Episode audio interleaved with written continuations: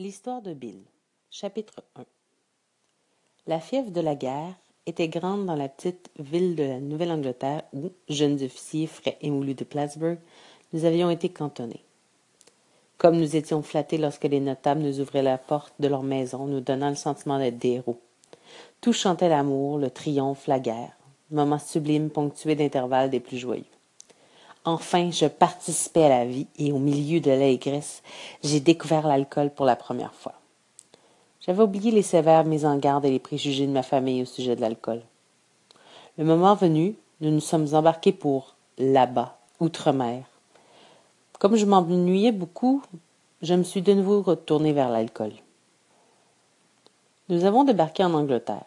J'ai visité la cathédrale de Winchester. Très ému, je suis allé me promener. Mon attention fut attirée par une épitaphe grappée sur une vieille pierre tombale. C.J., un grenadier du Hampshire, qui passa de vie à trépas parce qu'il buvait trop de bière. On n'oublie pas un bon soldat qu'il meurt par le bousquet ou par le pichet.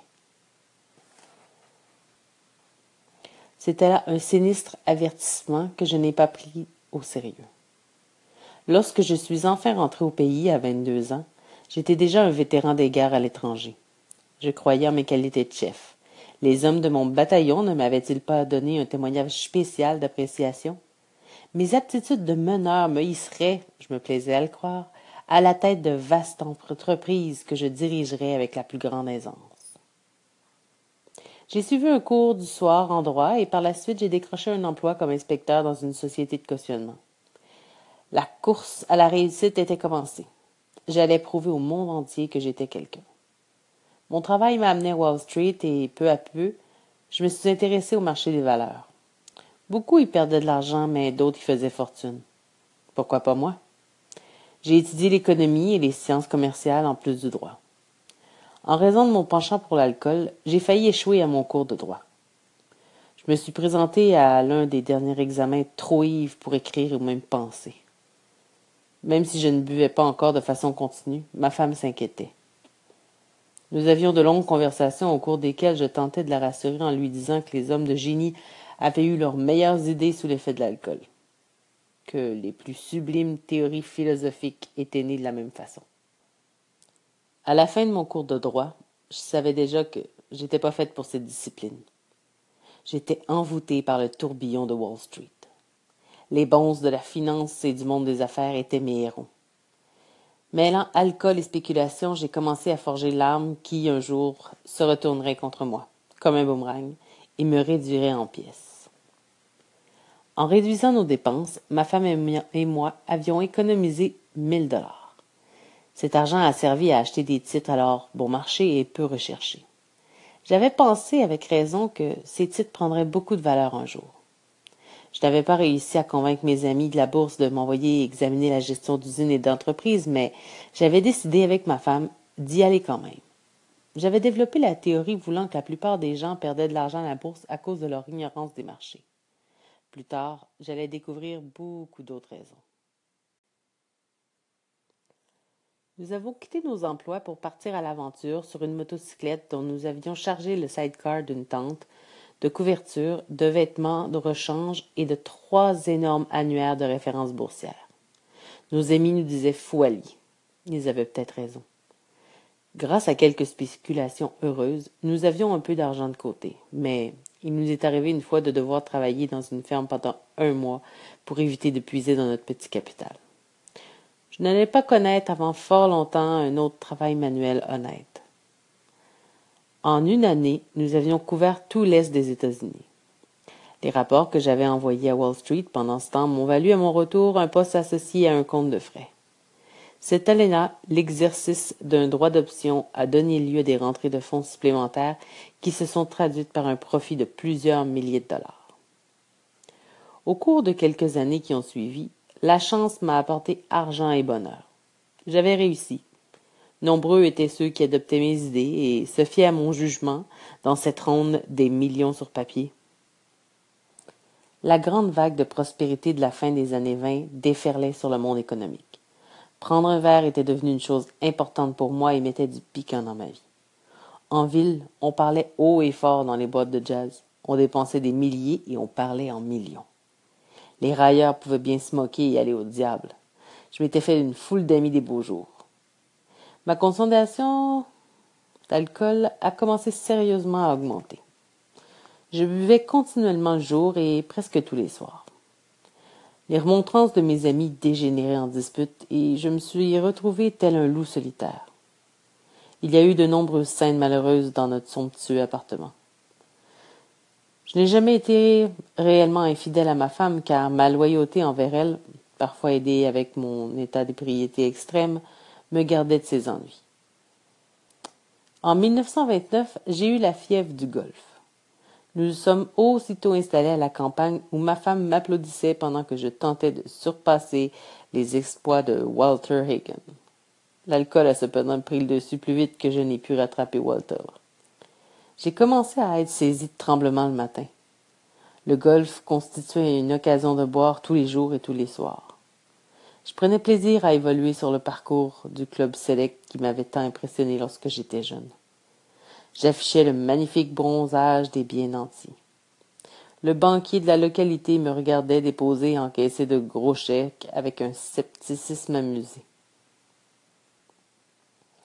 Puis, en 1929, brusquement, l'enfer s'est déchaîné à la bourse de New York. À la fin d'une de ces journées infernales, je passais en titubant d'un bar d'un hôtel à un bureau de courtage. Il était huit heures, la bourse avait fermé ses portes cinq heures plus tôt. Le télégraphe fonctionnait encore. Je fixai un bout de papier sur lequel était inscrit XYZ-32. Le matin du même jour, ce titre cotait à cinquante-deux. J'étais ruiné. Et plusieurs de mes amis l'étaient aussi. Les journaux rapportaient que des hommes s'étaient suicidés en se jetant du haut des tours de la bourse. Cela me révoltait. Moi, je ne me suiciderais pas? Je suis retourné au bar. Mes amis avaient perdu plusieurs millions depuis dix heures le matin. Et alors? Demain était un autre jour. Tout en buvant, je me suis senti envahi à nouveau par la même détermination féroce de gagner que j'avais autrefois. Le lendemain matin, j'ai téléphoné à un ami de Montréal. Il lui restait encore beaucoup d'argent. Il croyait que je ferais mieux d'aller m'installer au Canada. Le printemps suivant, ma femme et moi avions repris notre train de vie habituel. Je me sentais comme Napoléon au retour des îles d'Elbe. Pas d'île Sainte-Hélène pour moi. Mais l'alcool m'ayant rattrapé, mon généreux ami fut contraint de se séparer de moi. Cette fois, nous allions rester sans argent. Nous sommes allés vivre chez les parents de ma femme. J'ai trouvé un emploi que j'ai perdu par la suite à cause d'une querelle avec un chauffeur de taxi. Heureusement, personne ne pouvait deviner que, pendant cinq ans, j'allais demeurer sans emploi véritable et ne pas me dégriser un seul instant. Ma femme avait trouvé du travail dans un grand magasin et quand elle rentrait à la maison épuisée, elle me trouvait sous. Chez les courtiers où je traînais, j'étais devenu un indésirable. L'alcool n'était désormais plus un luxe mais une nécessité. Deux et parfois trois bouteilles de gin de contrebande par jour avaient fini par constituer ma ration coutumière. De temps en temps, une petite transaction me rapportait quelques centaines de dollars. J'acquittais alors mes dettes dans les bars et les casse-croûtes. Le même manège se répétait sans cesse, et j'ai commencé à m'éveiller très tôt le matin, secoué de violents tremblements. Il me fallait boire au moins un grand verre de gin et six bouteilles de bière avant d'être en mesure de prendre mon petit déjeuner.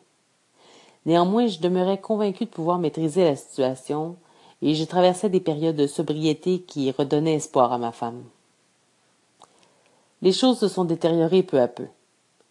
Le créancier hypothécaire a saisi la maison, ma belle-mère est morte, ma femme et mon beau-père sont tombés malades. C'est alors qu'une affaire prometteuse s'est présentée. Les actions étaient à leur plus bas niveau pour l'année 1932 et j'avais réussi tant bien que mal à former un groupe d'acheteurs. Je devais toucher une part généreuse des profits. Une cuite magistrale m'a fait perdre cette occasion. Ce coup m'a ouvert les yeux. Il fallait que ça cesse. Je me suis rendu compte que je ne pouvais plus prendre même un seul verre. J'en avais fini pour toujours. Jusque-là, J'avais fait quantité de belles promesses, mais ma femme a senti, toute heureuse, que j'étais vraiment sérieux cette fois. Évidemment que je l'étais. Peu de temps après, je suis rentré Yves à la maison. Je n'avais même pas résisté. Qu'était-il donc arrivé de ma grande résolution? Je n'en avais pas la moindre idée. Je n'y avais même pas pensé. Quelqu'un m'avait tendu un verre et tout bonnement je l'avais pris. Étais-je fou? Je commençais à me le demander. Tant d'inconséquences me semblaient frôler la démence. J'ai renouvelé ma résolution et j'ai essayé de nouveau. Après un certain temps, la confiance que j'avais acquise a commencé à faire place à de la présomption. Je pouvais tourner le dos au bar et à l'alcool. J'avais désormais ce qu'il fallait. Un jour, je suis rentré dans un café pour téléphoner. Et, en un rien de temps, j'étais au bar, martelant le comptoir en me demandant comment c'était arrivé. À mesure que le whisky me montait à la tête, je me disais que je m'en tirerais mieux la prochaine fois, mais que pour l'instant, il valait mieux prendre un bon coup, ce que j'ai fait.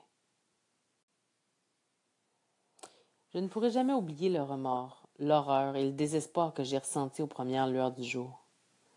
Le courage de combattre n'y était tout simplement pas. Je n'arrivais pas à mettre de l'ordre dans ma tête agitée et j'avais le sentiment terrible d'une catastrophe imminente. Il faisait à peine jour. Je n'osais traverser la rue de peur de m'effondrer et d'être écrasé par un camion. Je suis rentré dans un établissement ouvert toute la nuit pour y boire une douzaine de verres de bière. Mes nerfs crispés se sont enfin calmés. En lisant le journal du matin, j'ai appris que le marché avait encore une fois coulé à pic. Comme moi. Le marché s'en remettrait, mais pas moi. Cette pensée m'a fait mal. Me suicider? Non, pas maintenant.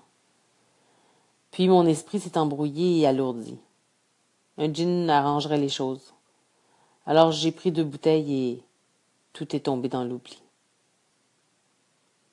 Le corps et l'esprit sont de merveilleuses machines, car les miens ont résisté à cette agonie pendant deux autres années. Parfois, lorsque la terreur et la folie du matin s'emparaient de moi, je volais de l'argent dans le maigre portefeuille de ma femme. Puis, étourdi et vacillant, j'allais à la fenêtre ouverte, ou jusqu'à l'armoire à la pharmacie où était rangé du poison, et là, je me traitais de poule mouillée. Ma femme et moi faisions des allers-retours de la ville à la campagne pour chercher à fuir cette situation. Un soir, la torture physique et mentale est devenue si atroce que j'ai eu peur de sauter par la fenêtre. Pour échapper à la tentation, j'ai traîné tant bien que mal mon matelas jusqu'à l'étage inférieur. Un médecin est venu m'administrer un puissant sédatif. Le lendemain, je mêlais gin et sédatif. Ce cocktail eut vite fait de me terrasser. On craignait pour ma santé mentale. Moi de même. Lorsque je buvais, je ne mangeais rien ou presque rien et j'étais quarante livres au-dessous de mon poids normal. Grâce à la sollicitude de ma mère et de mon beau-frère, médecin, j'ai été admis dans un hôpital reconnu dans tout le pays pour son programme de réhabilitation physique et mentale pour alcooliques. Sous les effets d'un traitement à la belladone, mon esprit s'est éclairci. L'hydrothérapie et de légers exercices m'ont fait aussi du bien. Mieux encore, j'ai connu un médecin compréhensif. Il m'a expliqué que si j'étais incontestablement égoïste et cervelé, j'avais néanmoins été gravement malade, physiquement et mentalement. J'ai été quelque peu soulagé d'apprendre que, chez les alcooliques, la volonté est étonnamment faible lorsqu'il s'agit de combattre l'alcool, alors que souvent elle est ferme dans d'autres domaines. Je trouvais enfin une explication à mon comportement incroyablement en désaccord avec mon désir intense de cesser de boire. Comprenant enfin ma condition, je suis parti plein d'espoir. Pendant trois ou quatre mois, l'optimisme m'a donné des ailes. J'allais en ville régulièrement et j'ai même fait un peu d'argent. La connaissance de soi. Voilà où se trouvait sûrement la réponse. Ce n'était pas la bonne réponse car le jour terrible est venu où j'ai bu de nouveau. Ma santé morale et physique a coulé à pic. Après un certain temps, je suis retourné à l'hôpital. J'ai eu l'impression que c'était la fin, le tomber de rideau. Ma pauvre femme, exténuée et désespérée, a été prévenu de mon état. J'allais mourir d'une défaillance cardiaque au cours d'une crise de délirium trémens, ou bien devenir un cas d'imprégnation éthylique, peut-être en moins d'un an. Bientôt, elle devrait se résoudre à me confier aux soins des pompes funèbres ou d'un hôpital psychiatrique. Personne n'avait besoin de me le dire. Je le savais déjà et j'en étais presque heureux. C'était un coup mortel porté à mon orgueil. Voilà que moi, qui avais une si haute opinion de moi-même, de mes aptitudes et de ma capacité à surmonter les obstacles, j'étais finalement battu. J'allais maintenant plonger dans le noir, me joignant au défilé sans fin des idiots qui étaient déjà passés par là. Je pensais à ma pauvre femme. Nous avions été très heureux malgré tout. Qu'est-ce que je n'aurais pas fait pour me faire pardonner? Mais il était désormais trop tard.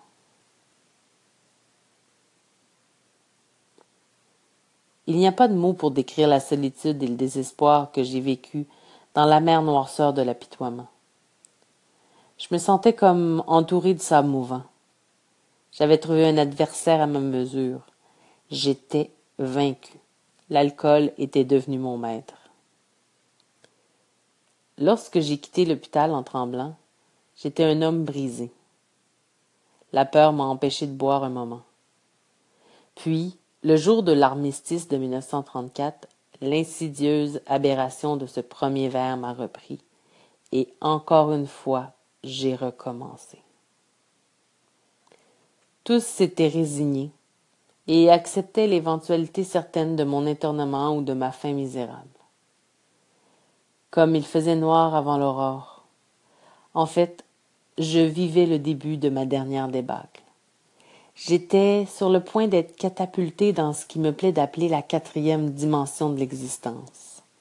J'allais découvrir le bonheur, la paix et une raison d'être grâce à un mode de vie qui se révèle incroyablement plus merveilleux de jour en jour. Un de ces tristes après-midi de la fin de novembre, je prenais un verre assis dans ma cuisine. J'étais assez content de penser qu'il y avait suffisamment de gin caché dans la maison pour me permettre de passer la nuit et le jour suivant. Ma femme était au travail. Je me demandais si j'oserais cacher une bouteille de gin près de la tête de notre lit. J'en aurais besoin avant le jour. Le téléphone a interrompu ma rêverie. D'une voix remplie de bonne humeur, un ancien camarade d'école me demandait s'il pouvait passer me voir. Il était à jeun. Je ne me souvenais pas qu'il soit venu à New York dans cet état depuis des années. J'étais abasourdi. La rumeur avait couru qu'il avait dû être enfermé pour démence alcoolique. Je me demandais comment il avait pu s'en sortir. Bien sûr, il dînerait à la maison et alors je pourrais boire avec lui sans me cacher. Peu soucieux de son bien-être, je pensais seulement à retrouver l'ambiance des jours passés. Un jour, nous avions affrété un avion pour terminer une cuite. Sa venue me semblait un oasis dans le désert triste de ma vie insignifiante. C'était bien cela, une oasis. Les buveurs sont ainsi faits. Lorsque la porte s'ouvrit, il se tenait là, le teint frais, l'air épanoui. Il avait quelque chose de particulier dans le regard. Il était différent sans que je puisse expliquer comment. Que s'était-il passé? Je lui ai tendu un verre et il a refusé. Déçu mais curieux, je me demandais ce qui était arrivé à mon ami. Il n'était pas lui-même. Voyons, qu'est-ce qui se passe? ai-je demandé. Il m'a regardé droit dans les yeux. Simplement, mais en souriant, il a dit J'ai trouvé la religion. J'étais horrifié. C'était donc ça. L'été dernier, cinglé de l'alcool, maintenant, j'en avais bien l'impression, cinglé de la religion. Il y avait de l'émerveillement dans ses yeux. Mon ancien copain s'était bel et bien enflammé pour la religion. Mais je voulais bien le laisser discourir. Et puis, mon djinn durerait plus longtemps que son sermon mais il a parlé sans emphase. Posément, il m'a raconté comment deux hommes s'étaient présentés à la cour et avaient persuadé le juge de suspendre sa sentence d'internement. Ils avaient fait mention d'une idée simple fondée sur la religion et d'un programme d'action à mettre en pratique. Cela s'était produit deux mois auparavant et le résultat était éloquent. Ça marchait. Il était venu me faire bénéficier de son expérience si je le désirais. J'étais renversé, mais la chose m'intéressait. Bien sûr qu'elle m'intéressait. Je ne pouvais pas faire autrement, car je n'avais plus d'espoir. Il a parlé pendant des heures. Les souvenirs de mon enfance me revenaient à l'esprit.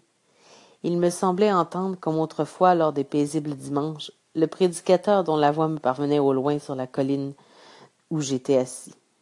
J'ai pensé aux vœux de tempérance que je n'avais jamais prononcés, au mépris bonhomme de mon grand-père pour certains gens d'église et leurs agissements. Je me rappelais comment mon grand-père croyait à la musique des sphères célestes, mais refusait au prédicateur le droit de lui dire comment l'écouter et son absence de peur lorsqu'il parlait de ces choses juste avant de mourir.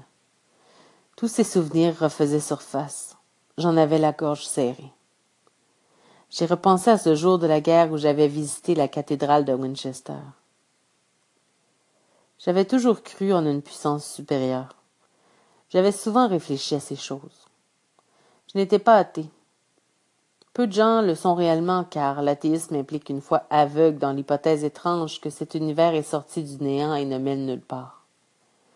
Mes idoles intellectuelles, les chimistes, les astronomes et même les évolutionnistes, supposaient que de grandes lois et de grandes forces régissaient ce monde.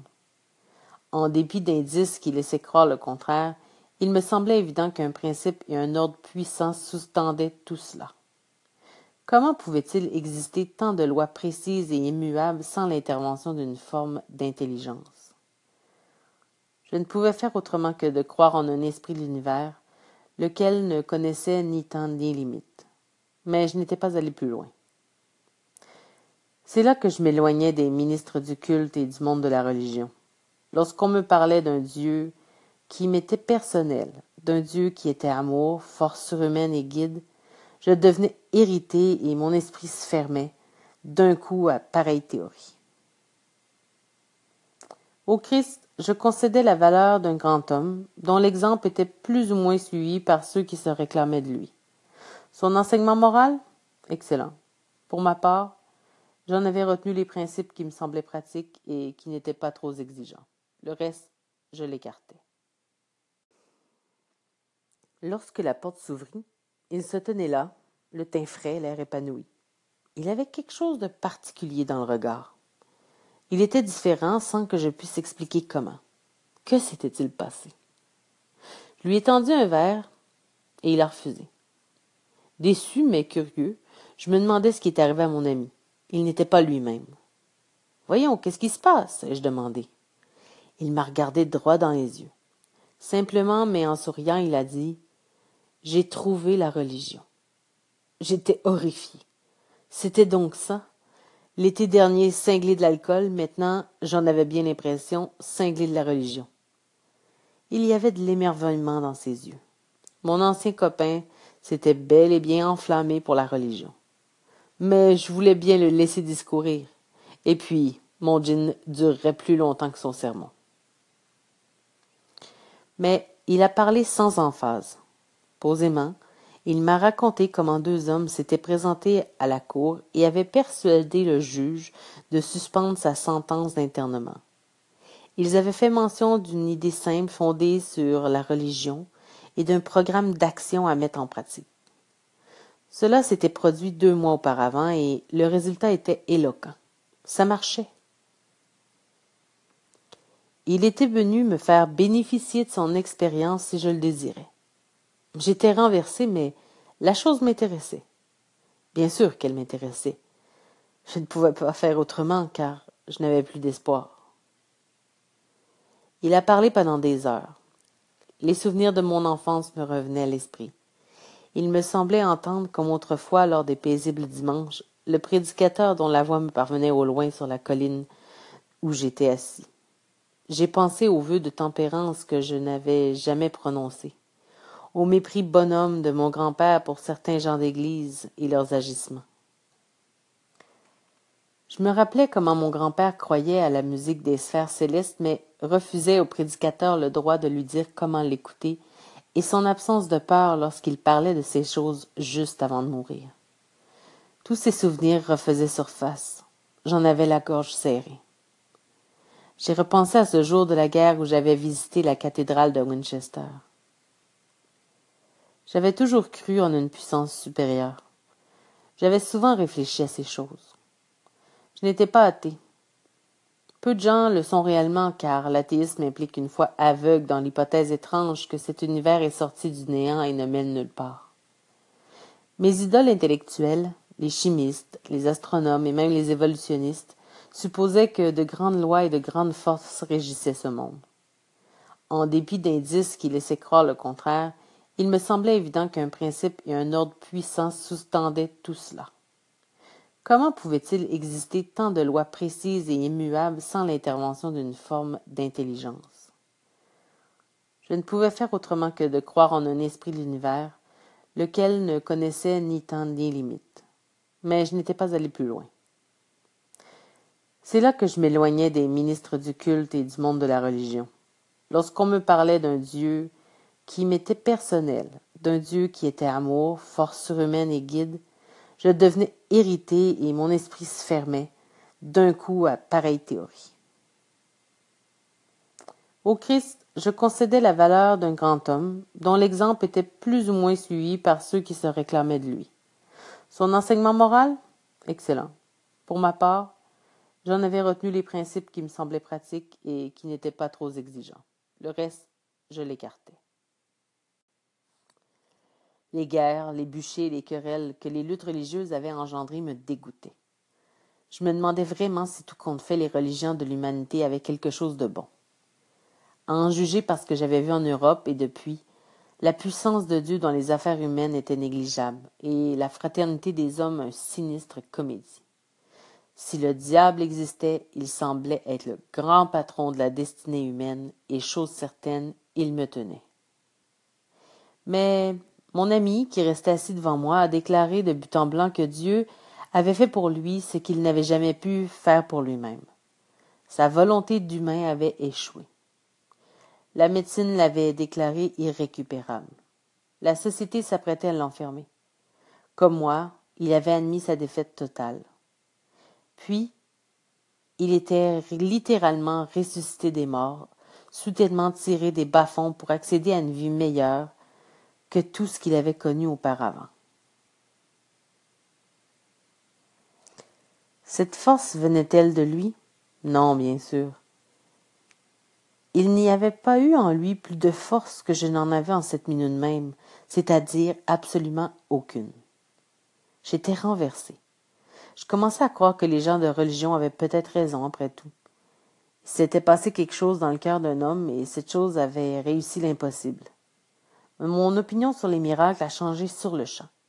Fini les opinions d'autrefois. Un miraculé était là, assis devant moi, de l'autre côté de la table. Il apportait de grandes nouvelles. J'ai constaté que mon ami avait fait plus que mettre de l'ordre dans sa vie intérieure. Il évoluait sur une base différente. Il avait pris racine dans un sol nouveau. Malgré cette preuve vivante qu'était mon ami, des restes de vieux préjugés persistaient dans mon esprit. Le mot Dieu soulevait encore en moi une certaine antipathie. Mon sentiment de révolte s'est intensifié lorsque fut exprimée l'idée qu'un Dieu existait peut-être pour moi. Ce concept me déplaisait. J'acceptais qu'on parle d'une intelligence créatrice, d'un esprit universel ou de l'âme de la nature, mais je résistais au concept d'un empereur des cieux si aimable que puisse être sa domination. Depuis, j'ai parlé à quantité d'hommes qui pensaient comme moi. Mon ami m'a fait une suggestion qui m'a semblé nouvelle.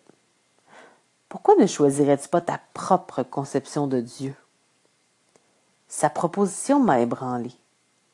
J'ai senti fondre la montagne de glace des préjugés intellectuels dans l'ombre duquel j'avais vécu et tremblé pendant des années. Enfin, je retrouvais la lumière du soleil. Il suffisait que j'accepte de croire en une puissance supérieure à moi-même. Je n'avais rien de plus à faire pour commencer. J'ai vu que ce pouvait être le point de départ de la croissance. En adoptant une attitude de complète bonne volonté, je pourrais connaître le changement que je constatais chez mon ami. Pourrais-je y parvenir? Bien sûr. Ainsi, Je suis devenue convaincue que Dieu porte attention aux hommes à la condition que ceux-ci le désirent suffisamment. Enfin, je voyais, je sentais, je croyais. Mes yeux n'étaient plus obstrués par l'orgueil et les préjugés. Un monde nouveau m'apparaissait. J'ai soudain compris la vraie signification de mon expérience dans la cathédrale. L'espace d'un instant, j'avais eu besoin de Dieu et je l'avais désiré. J'avais timidement souhaité qu'il soit là et il était venu. Mais le sentiment de sa puissance avait été rapidement étouffé par les clameurs du monde, surtout celles qui s'élevaient en moi. Il en avait été ainsi depuis ce temps-là, comme j'avais été aveugle. À l'hôpital, on m'a éloigné de l'alcool pour la dernière fois. Le traitement semblait indiquer car je montrais des signes de délirium tremens. Puis, je me suis humblement offert à Dieu tel que je le concevais alors, lui demandant de disposer de moi comme il l'entendait. Je me suis confié à lui sans réserve pour qu'il me guide et me protège. Pour la première fois, j'ai admis que seul je n'étais rien, que sans lui j'étais perdu.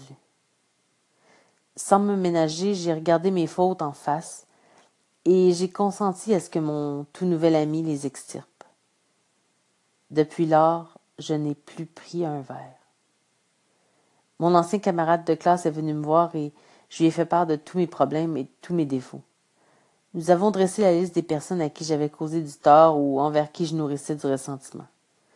Je me suis montré entièrement disposé à rencontrer ces personnes et à admettre mes torts sans jamais les juger. J'allais redresser tous les torts causés du mieux que je pouvais. Je devais mettre à l'épreuve ma nouvelle conscience de la présence de Dieu en moi. Le bon sens serait le contraire de ce qu'il a été jusqu'à présent. Dans le doute, je devais m'asseoir, tranquille, et demander seulement que me soit donnée la force et la lumière pour régler mes problèmes de la façon dont il le voulait. Jamais je ne devais prier pour moi-même, sauf pour demander de devenir plus utile aux autres.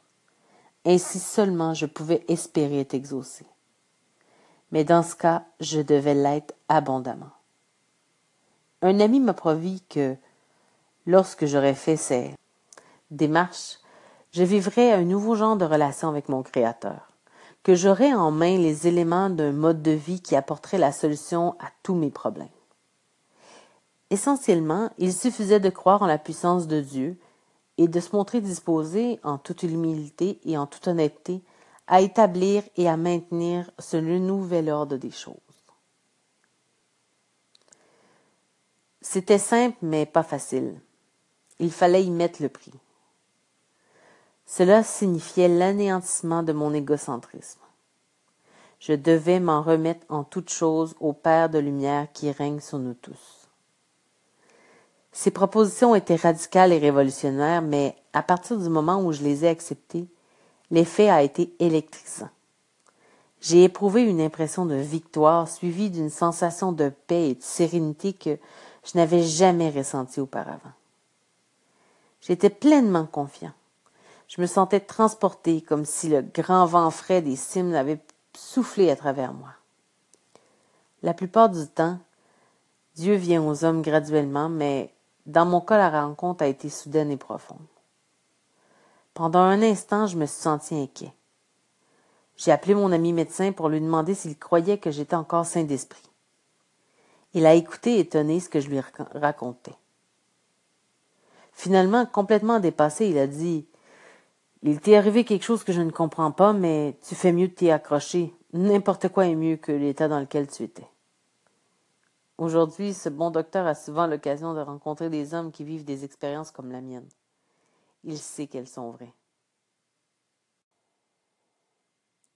Dans mon lit d'hôpital, la pensée m'est venue qu'il y avait des milliers d'alcooliques désespérés qui seraient heureux de bénéficier de ce qui m'avait été donné de façon aussi gratuite.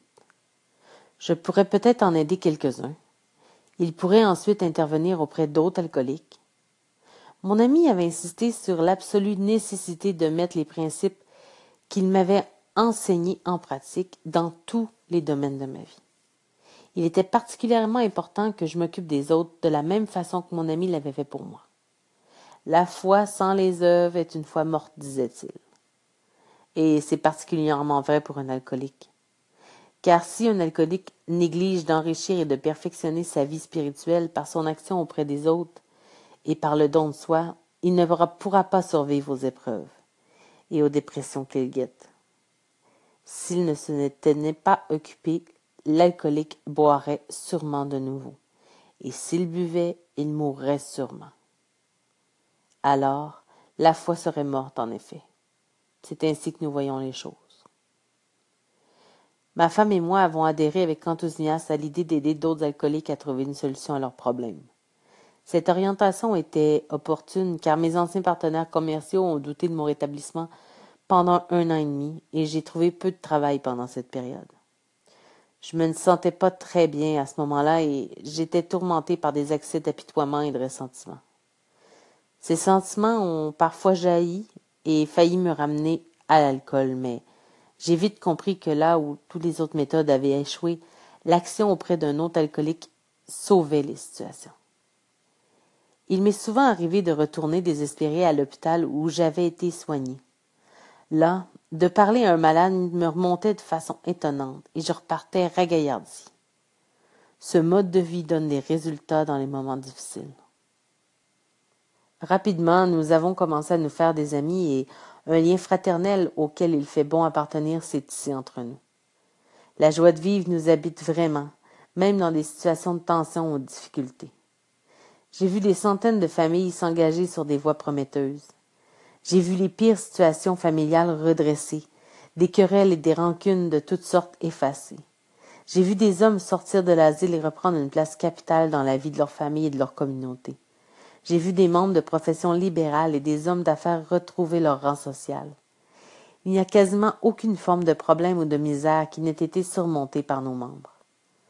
Une des villes de l'ouest du pays, incluant son agglomération, compte un millier d'alcooliques avec leurs familles. Nous nous retrouvons souvent pour que les nouveaux puissent puiser l'amitié qu'ils cherchent. Ces rencontres informelles réunissent souvent de 50 à 200 personnes. Nous grandissons en normes et en force. Un alcoolique en pleine cuite est un être déplaisant. L'entreprise de persuasion que nous devons engager auprès des alcooliques est parfois éreintante, parfois drôle ou parfois tragique. L'un d'entre eux s'est suicidé chez moi il ne pouvait ou ne voulait pas comprendre notre mode de vie. Nous nous amusons aussi énormément. Peut-être que certaines personnes seraient offusquées par ce qui semble être de la frivolité ou un manque de sérieux. Sous ces apparences, nous sommes pourtant d'une gravité implacable. La foi doit accomplir son œuvre vingt-quatre heures sur vingt-quatre en nous et pour nous et par nous, ou nous périrons. La plupart d'entre nous croient qu'ils n'ont plus à chercher l'utopie. Ce que nous avons ici et maintenant. Tous les jours, les propos que mon ami m'a tenus dans notre cuisine sont répétés et transmis pour former un cercle de plus en plus grand, porteur d'un message de paix et de bonne volonté.